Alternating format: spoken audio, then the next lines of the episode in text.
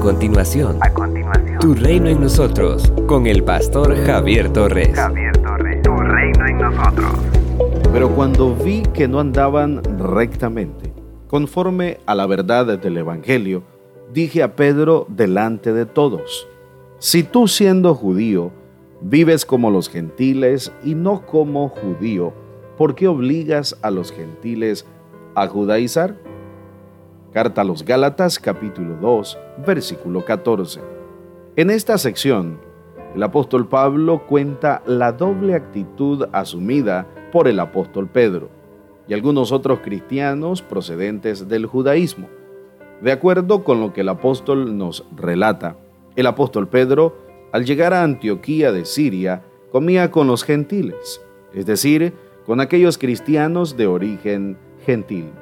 Pero cuando llegó una delegación de judíos convertidos al cristianismo, enviada por el apóstol Jacobo, dejó de hacerlo, porque tenía miedo de los de la circuncisión, es decir, de aquellos cristianos de origen judío que insistían en que los cristianos procedentes del mundo gentil debían circuncidarse.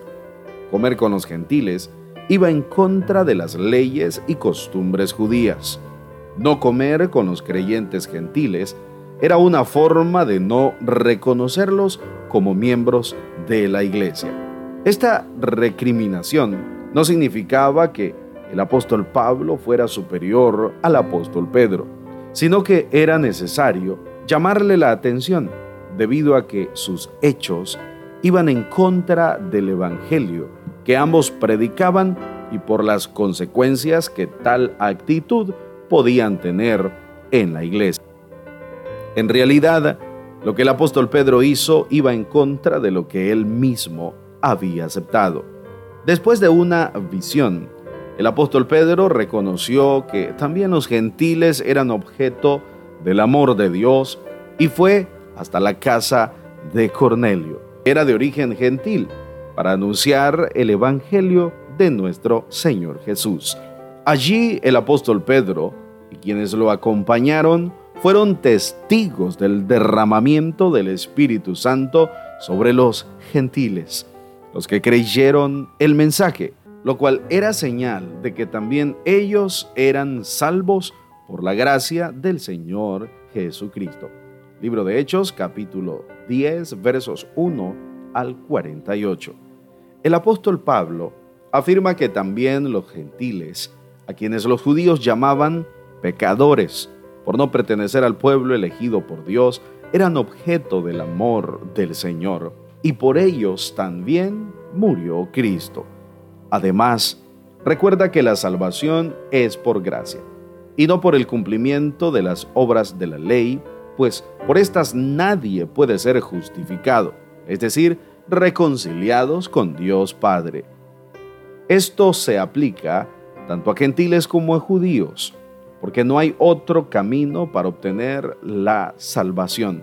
Toda persona que quiera ser salva debe depositar su fe en Jesucristo, pues en ningún otro hay salvación, porque no hay otro nombre bajo el cielo dado a los hombres en que podamos ser salvos. Hechos capítulo 4, versículo 12. La persona que ha puesto toda su confianza en el Señor Jesús para salvación ya no puede seguir esclava del pecado ni de la ley, ni puede asumir una actitud hipócrita ante los demás. Ahora su vida depende del Señor, por eso debe dejar de gobernar su vida para permitir que Jesucristo sea su Señor. Solo así podrá decir, con Cristo estoy juntamente crucificado y ya no vivo yo, mas Cristo vive en mí. Gálatas capítulo 2, versículo 20. Tu reino en nosotros. Dicen que Dios tiene sueños, ocho billones de sueños.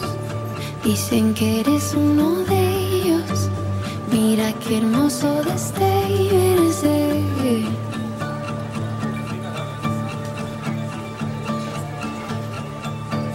Dicen que hay una casa en donde el tiempo no pasa, Dicen que no está muy lejos, puedes llegar si te atreves a creer. IRSAD, transformando vidas.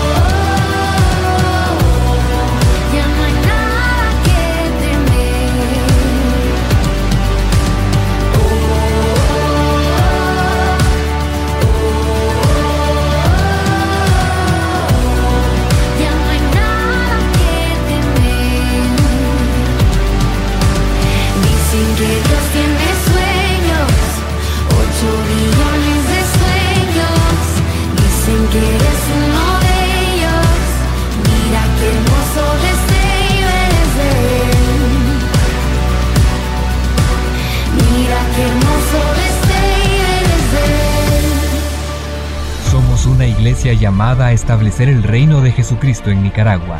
Nuestra misión es predicar las buenas nuevas de salvación a toda persona, evangelizando, discipulando y enviando para que sirva en el reino de Jesucristo.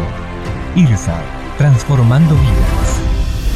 El reverendo Javier Torres es doctor en teología, con 21 años ininterrumpidos en el ministerio pastoral Puedes escuchar y ver sus predicaciones en el Ministerio IRSAT en Managua, de Gasolinera 1 La Subasta, dos cuadras al norte, mano izquierda, o a través de las redes sociales. Esto es Tu Reino en Nosotros.